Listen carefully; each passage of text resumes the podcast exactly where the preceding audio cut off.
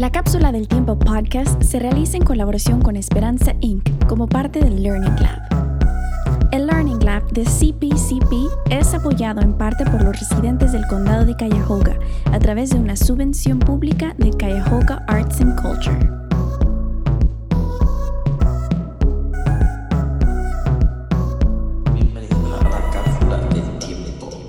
En este episodio, Katie, Kelly, Mary, Oramaika, Katy, Misael y Valeria platican de ¿Cuál es la importancia de obtener un trabajo en esta vida y en estos tiempos? Bueno, pienso que la importancia es que si no tenemos un trabajo no comemos. tenemos que, bueno, todos que trabajar, todos vamos creciendo, todos llegamos a un punto en que tenemos que dejar de ser dependiente de sea la familia o la persona con la que tú vivas y tienes que independizarte y aprender a sobrevivir por ti mismo. Tienes que buscar con qué sostenerte, que te dé dinero para alimentarte y no solo eso, también para los estudios. Al igual que como Maybe dice que si tú no trabajas no comes, también hay que trabajar para ser independiente porque no siempre nosotros vamos a estar um, en la casa de nuestros padres, que no ven todo. También hay que independizarse para poder salir adelante. ¿Alguno de ustedes ha trabajado, ha tenido una experiencia en base a un trabajo? Bueno, yo sí. De hecho, mi primer trabajo lo tuve a mis 14 años. Eh, siempre he sido de las personas que me gusta obtener aparte también mis propias cosas, no solo depender todo el tiempo. Mi mamá, ella es soltera desde que me tuvo, una madre soltera y siempre me gustó apoyarla en todo lo que pudiera. Entonces cuando tenía mis 14 años me sentí un poco lista para comenzar en algo porque mi mamá también comenzó a trabajar a la edad de 13 años entonces ya sabía, ya tenía una idea un poco más de cómo iba a ser la vida de lo que ella me había enseñado. Entonces decidí comenzar a trabajar trabajos suaves y hasta la fecha aún eh, no tengo un trabajo como muy fijo, fijo, pero igual siempre que puedo voy a trabajar con ella.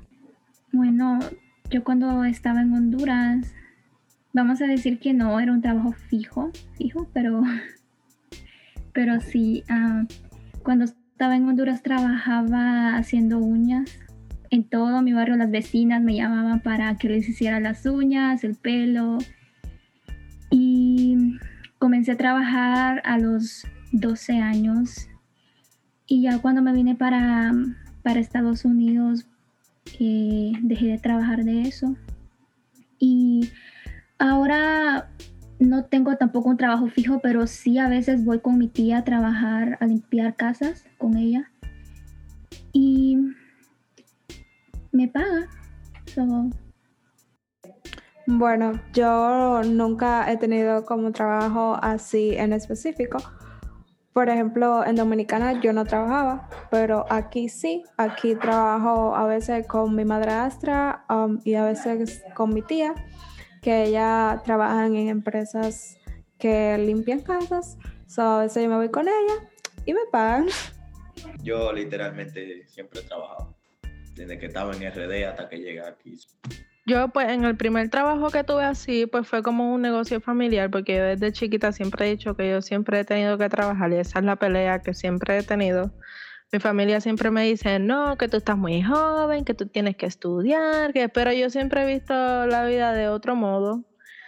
Entonces, este, cuando uno de mis tíos abrió este en Puerto Rico uno de los carretones de sándwiches y eso, pues yo le insistía, yo le insistía, pero como yo no podía bregar en la cocina ni nada porque era muy chiquita, pues él me dijo, pues mira, delivery. Y como era allí mismo donde vivíamos, como en un residencial que vivíamos, pues la gente pedía y yo lo llevaba a las casas. Entonces, este, pues ahí me ganaba mi ahorrito. Ya el segundo trabajo que tuve fue acá en Estados Unidos, que fue en la fábrica de Cosmas de maquillaje. Cuando empecé se me hacía bien difícil porque tenía que ser rápida y como que no le cogía el truco. Entonces ya una vez me acostumbré, pues me querían subir de posición y todo, pero al yo no saber tanto inglés, pues no podían. Pero no tengo ninguna queja. Siempre he dicho que nada en la vida va a ser fácil, pero sí me gusta trabajar. Puedo decir que lo que tengo bueno a pesar de todo es que cuando yo me enfoco en una cosa, pues intento lograrla y que soy una joven que si no está trabajando se vuelve loca. Ahora mismo quiero trabajar, pero quiero jugar baloncesto, pero no encuentro equipo, pero quiero estudiar. Entonces, como dice mi mamá, tú no te puedes dividir en ocho para hacer diferentes cosas, pero me gusta trabajar. Bueno, creo que todos como jóvenes llegamos a sentir en, en algún punto de nuestras vidas que queremos tener como nuestras propias cosas saber qué es entrar en el ámbito laboral, cosa que, bueno, en las escuelas te lo pueden enseñar teóricamente, pero nada te lo va a enseñar mejor que tú mismo lo experimentes. ¿Cómo se sintieron con su primer trabajo? O sea, por ejemplo, yo cuando con mi primer trabajo, yo como tenía 12 años, pues estaba chiquita y no sé, me sentía, me sentía feliz y me sentía ya como, ay, soy independiente ya porque tengo mi primer trabajo. y le decía a mi mamá, bueno, mami, me voy a trabajar y vuelvo pronto. y con lo primero que me pagaron me fui a comprar dulces. Pues el primer día de trabajo, como todo trabajo, yo me sentía nerviosa. Yo decía, ay Dios mío, que yo estoy aquí sola. La verdad, mi, mi primer trabajo yo lo empecé con mi mamá. Pero obvio está que si los jefes te dicen vete a un lugar y a la otra persona le toca en otra, pues como que nos dividieron y yo estaba nerviosa. Y yo, Dios mío, que es mi primera vez, que me van a regañar. Y mis nervios no paraban. Pero después, al yo coger el truquito, como les dije ahorita, pues se me hizo fácil y es bueno para despejar la mente y eso, por lo menos para mí, me ayuda a despejar la mente. Bueno, yo en mi primer trabajo tuve una experiencia un poco rara, por decirlo así, porque trabajaba, bueno, mi primer trabajo fue trabajar en una distribuidora de muebles, daban uh, camas, roperos, cosas así. Y la muchacha que administraba eh, el negocio, que era de ella propio, me dijo que comenzara a trabajar con ella y pues acepté. En mi primer día de trabajo me dejaron sola y yo estaba como, ¿qué hago? Porque solo me, mm, a ella no le quedó mucho tiempo de, explicarme muy bien qué debía hacer porque debía irse para otro lugar a, a recoger unos, unos muebles y andaba tan apresurada y solo me dijo, mira, esto, esto lo otro, si viene alguien a dejar alguna cuota o algo, pones tu firma. Y yo, firma, porque yo no tenía firma, obviamente, apenas tenía 14 años. Y estaba pero tan nerviosa porque me quedé en ese lugar sola y súper enorme. Y yo, ay, Dios mío, estaba pero casi, casi me pongo a llorar porque no hallaba qué hacer. Y comenzó a llegar gente y para rematar, yo no sabía cómo hablarles acerca de cómo ofrecerles eh, los muebles y esas cosas. Y fue como un día tan largo. Cuando llegué a mi casa estaba temblando porque, bueno, eso, estaba súper nerviosa y creo que fue una experiencia bastante, bastante fuerte, por decirlo así. Ya luego me acostumbré pero al principio se me hizo bastante difícil adaptarme, más que todo porque tenía que aprender a desenvolverme al hablar con personas extrañas que ni tan siquiera conocía. ¿Qué es lo mejor que ustedes consideran de tener, de tener un trabajo? Yo considero que es bueno porque uno se puede costear sus cosas sin necesidad de decirle a mami o a papi que necesita esto. Y ese es uno de los mejores beneficios que da trabajar. ¿Qué fue lo que ustedes sintieron cuando se compraron algo con su propio dinero la primera vez? Pues la verdad yo siempre he querido trabajar para ayudar a mi mamá, ya que pues somos tres. Mi mamá prácticamente siempre ha sido madre soltera.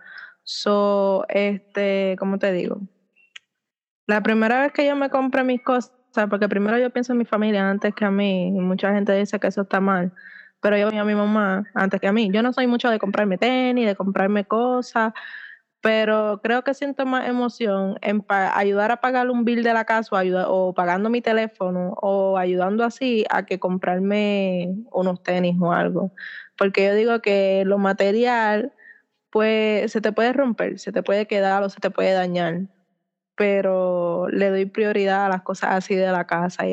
Creo que a nosotros como jóvenes, aparte de pues darnos el beneficio eh, de poder comprarnos una, una, que otra cosa para nosotros mismos o ayudar, como dice Ramaica, también es como nos ayuda a despejarnos y creo que también nos ayuda como a sentirnos útil para nuestra familia. Por ejemplo, así como dice Ramaica, ayudar en su casa. A mí me pasó lo mismo, siempre he querido trabajar por lo mismo para ayudar a mi mamá y ayudarle a ellos te hace sentir como útil en el aspecto que no te sientes como una carga al solo estar pidiendo o teniendo tu mano para que ellos te den, sino que también tú puedes responderles a ellos con algo que, aunque no sea mucho, pero igual tú sientes que pones como tu granito de arroz en, en lo que haces. Pues yo trabajo, pero mi mamá es una persona de pocos recursos y cuando cobro, le mando la mitad a ella, o a veces se lo mando todo. Y a veces me quedo con el dinero y me compro ropa o tenis o lo que sea. ¿Futuros que les gustaría tener? Bueno, yo en el futuro me gustaría, si sigo viviendo con mis padres, pues me gustaría trabajar tal vez en un restaurante, trabajos de medio tiempo, porque también quiero estudiar y trabajar. Pero si ya se dice un trabajo de tiempo completo, ya cuando saque mi carrera y eso, eh, pues me encantaría, me encantaría de verdad trabajar en un hospital. A mí pues me gustaría trabajar en un hospital siendo enfermera, ya que pues se ve que se necesitan, no, son, no hay como que muchos enfermeros y creo que eso es lo más que se necesita hoy día, además de que me encanta eh, la carrera que tiene que ver con la salud y pues creo que si no es enfermería, pues me iría como que para el o algo así, no sé. ¿Cuántos de ustedes han tenido la experiencia de, ¿cómo te digo?, de que le hicieran una entrevista de trabajo o algo parecido? Por ejemplo, mi primera entrevista era, este, fue en una superior en Puerto Rico, la vocacional de Ponce. Eh, ahí, para tú poder entrar a esa high, tú tienes que hacer una entrevista como si fuera de trabajo, porque ahí te dan un taller a escoger. Entonces, pues yo había escogido asistente de oficinas médicas. Pues me hicieron una entrevista como si yo fuera a trabajar en un hospital. Y yo estaba bien nerviosa, me preguntaban qué instrumentos este, necesitamos, cuánto tú crees que deberías trabajar, qué no puedes tener, qué no es apropiado. Entonces yo estaba sudando la gota gorda en esa entrevista porque era mi primera entrevista, yo tenía apenas 14 años. Y después de eso, pues como que me fui soltando y para, eso fue para entrar a noveno. Ya para entrar a grado 10 tuve que hacer la segunda entrevista y pues esa la hice un poco mejor. Yo cuando tuve mi, segundo trabajo, ay Dios mío, yo no sabía mucho inglés, yo tuve que llevar a mi prima, pero mi prima, yo le dije, está bien, yo puedo resolverlo. Sí, sí, claro, Misael puede resolverlo. Ajá. No me puse nervioso ni nada, pero me hablaban y me quedaba en el área, like, ok, ajá, ¿y ahora qué hago? ¿Qué respondo? Y mi prima cuando veía que yo no podía, le respondía. Pero no me gusta en verdad coger entrevistas. No soy bueno para eso. Pero mi prima me ayudó y como quiera terminé con el trabajo. Así que lo que vale fue que me quedé con el trabajo.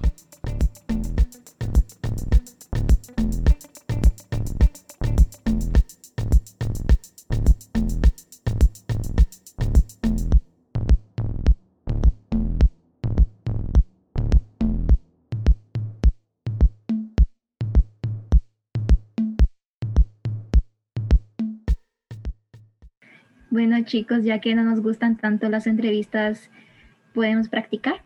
Seguro que sí. También estoy de acuerdo. ¿Qué tal si empezamos por la en- entrevista de Misael? Adelante, joven, adelante. Ok, entonces, Misael, ¿por qué te gustaría trabajar como mecánico? Bueno, porque una vez, bueno, en mi país era con motores.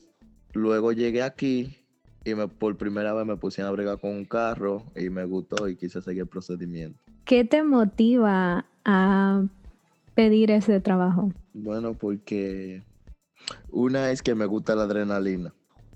Dos es que si aprendo a hacerlo por mí, puedo comprar cualquier tipo de vehículo y prepararlo como me guste. Si lo quiero para correr, si lo quiero para tenerlo de lujo, o si lo quiero para andar en la montaña, cosas así. ¿Has trabajado de mecánico antes? No lo he trabajado, pero sí me he puesto a prueba. Y sí, soy bueno, porque me puse una vez, uno de mis amigos me dijo, yo no, yo no confío, pero te voy a dejar que bregue mi carro, que ni yo lo hago. Y yo, ok. Y pues era cambiar una pieza, una pieza un poco incómoda y yo la cambié así rapidito porque como yo veía todos los días programas y hacía eso, pues lo logré y sí me gustó. Ahora pasamos a otras personas para entrevistarle. Me gustaría que fuera ahora Maika. Gracias. Hola, hola Maika. Nosotros somos una empresa muy, muy prestigiosa, la cual hacemos tatuajes. Te estaré entrevistando para evaluarte acerca del trabajo que estás solicitando.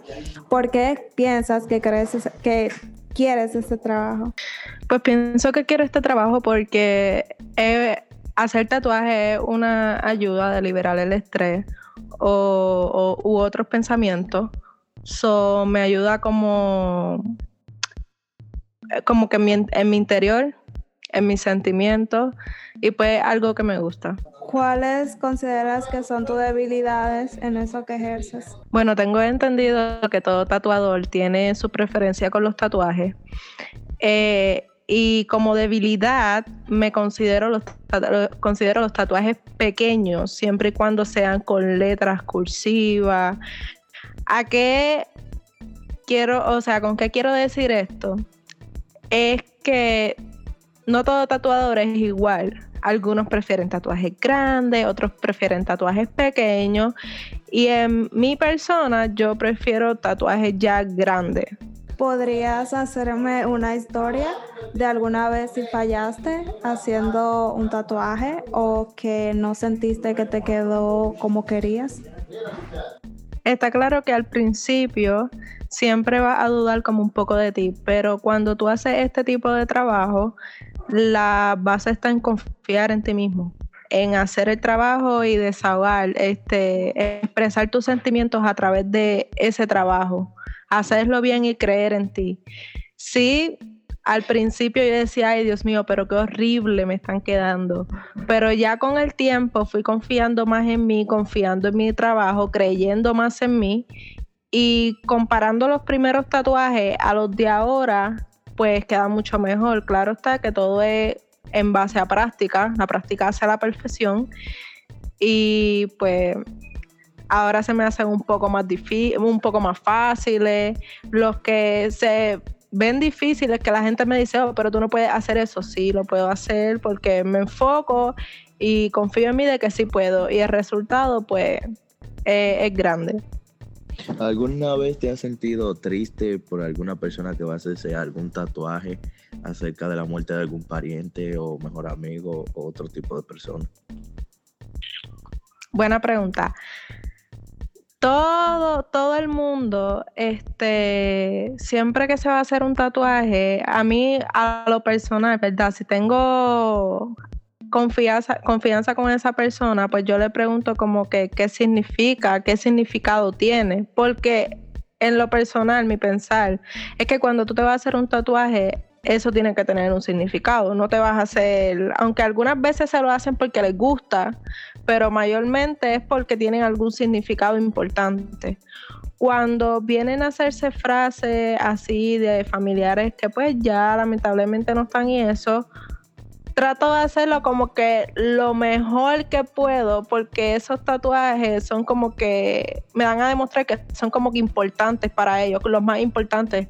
So, que siempre trato de dar lo mejor de mí, pero no, no me siento triste ni nada. Simplemente me enfoco en eso.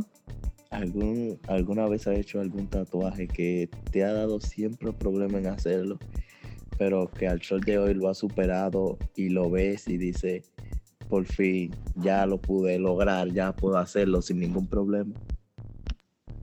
Ok, eh, aquí voy a llevar el mensaje que dice mi papá. Mi papá también es tatuador. Todo tatuaje tiene arreglo. Te sale un tatuaje mal, todo tatuaje tiene arreglo. Es tatuar es como tú tener un, un, papel, tú dibujar, obviamente en el papel tú puedes borrar. En el tatuaje tú simplemente tienes que tapar o buscar diferentes, este, ¿cómo se dice esa palabra? Diferentes técnicas para poder arreglarlo o añadirle o quitarle. Pero un tatuaje siempre y cuando tú sepas bien, siempre va a tener un arreglo. Ahora pasará a hacer su entrevista. Katy. Katy, ¿por qué quieres trabajar en Starbucks? Bueno, siempre he querido trabajar trabajar ahí. Me encanta el, el, café Starbucks y no sé, hay muchos aquí en Cleveland y um, hay uno que me queda cerca. So. ¿Tienes experiencia haciendo algo parecido? La verdad, nunca he trabajado en así como que un trabajo fijo y menos haciendo café o en algún restaurante o algo, pero creo que por todos por algo se empieza. Entonces creo que la práctica es el maestro. ¿Qué te motivó para estar aquí? Para trabajar en Starbucks. Sí. Bueno, quiero, desde ahora quiero ser independiente y quiero ayudar a, mi familia, porque a veces, no sé, a veces quiero comprarme algo y a veces es muy caro, no me gusta pedirle dinero a mis padres y siento que con mi propio dinero podré comprarme lo que yo quiera. Y a mis hermanas también. Dime sobre un conflicto que hayas pasado y cómo lo lograste resolver? Bueno, en mi primer trabajo, como lo dije, yo arreglaba pelo y uñas así. Y un día eh, una muchacha me dijo que si le podía planchar el pelo y así. Y recuerdo que ese día, ese día cuando yo se lo planché, ese día llovió y parece que parece que el pelo se le esponjó así y entonces, yo tenía una pena bien grande porque ese día yo me la encontré en la calle y, no sé, eh, yo le dije a ella que le iba a devolver el dinero. La verdad es que nunca he trabajado así como un trabajo oficial, no tengo mucha experiencia en eso.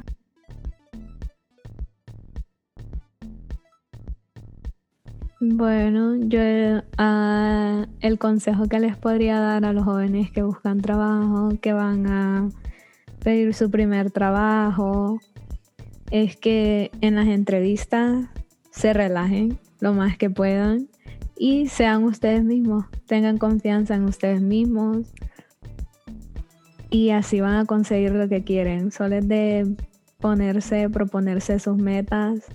Si tienen sus metas bien fijadas, bueno, las entrevistas es otra persona que te las hace, no es alguien, algún monstruo o algo así, entonces no hay por qué temer y por supuesto que todos nos ponemos nerviosos porque todos pasamos por ese momento, pero hay que confiar un poco en nosotros, en nuestras capacidades, porque si vas a pedir un trabajo es porque confías en tus capacidades y en lo que haces. Entonces creo que lo mejor sería relajarte y confiar en ti mismo.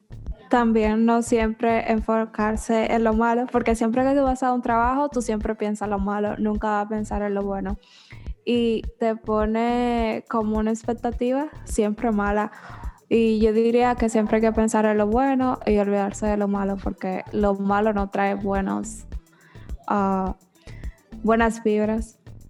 Así como dijo Valeria, también no, no desanimarse si no pasas la entrevista, porque existen millones de trabajos y pues no solo es como uno, también puedes probar en distintos lugares, en distintas vocaciones.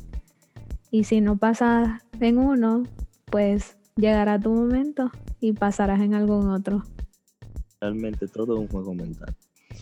Si tú llegas a una entrevista alegre, emocionalmente, y te sientes preparado, y crees que lo puedes hacer, puede hacer que si la pase. Pero si no la pasa, pues no tiene por qué enojarte, tú sigue alegre ahí. Para que le demuestre al que te entrevistó que tú no necesitas el trabajo a muerte, que tú tienes más opciones. Pero también, si te gusta el trabajo, puedes intentar en otro lugar que no sea ese, porque no, no siempre te van a aceptar en el trabajo que tú quieres, o tú vas a ir a un trabajo y le vas a, decir, vas a hacer lo de la solicitud y todo eso y te van a decir, no, no puede, pero hay un montón más. Y por eso la, yo pienso que no deberían de sentirse mal. Que el trabajo aquí viene y va y hay muchísimo trabajo diferente y cuando viene a ver hasta mejor.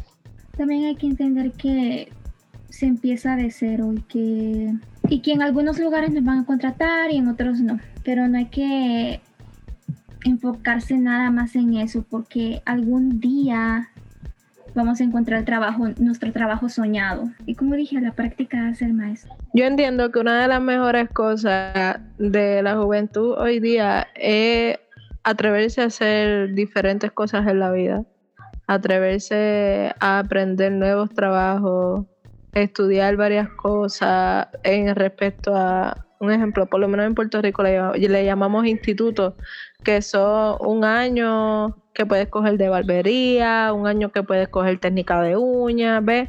Y así sabes diferentes cosas y puedes, y puedes defenderte en, en ocasiones y obtener dinero de diferentes formas o que siempre confíen en sí mismos y en su persona, no dejen que los nervios los traicionen. Siempre los nervios van a estar ahí, pero deben confiar en ustedes y creer en, ustedes mismos de que yo sí puedo y yo sí lo puedo lograr, porque el peor enemigo de nosotros es el cerebro y él y es él y los pensamientos y es él el que nos dice eh, tú no vas a poder, eh, hay gente mejor que tú, no, tú tienes que eh, vencer eso y decir yo sí puedo, yo sí lo voy a lograr.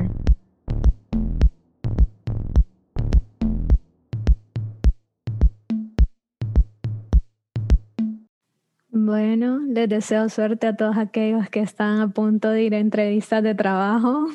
Ojalá puedan pasarla y si no es así, entonces no se desanimen que pronto llegará su momento. Nos vemos hasta la próxima. Bueno, mi gente, nos vemos. Espero que tengan un lindo día y que este capítulo les haya gustado y servido de ayuda. Dios los bendiga. Gracias por estar escuchando el podcast. Nos vemos en el próximo episodio. Cuídense mucho. Muchas gracias a todos y a todas por escucharnos. Nos vemos hasta la próxima. Y le pediremos de por favor que usen sus mascarillas, anden con por escuchar que tengan buen día. Usen mascarilla. De esta manera nos despedimos. Gracias por escucharnos y nos vemos hasta la próxima.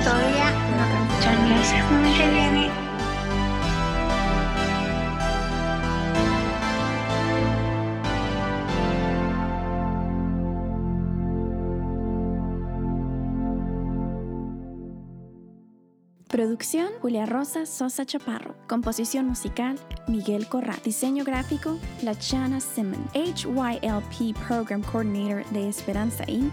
Jacqueline Miranda Colón. Assistant Director of Programs de Esperanza Inc. Yacine Cuevas. Y un special shout out a Zulaika Ruiz de Esperanza Inc.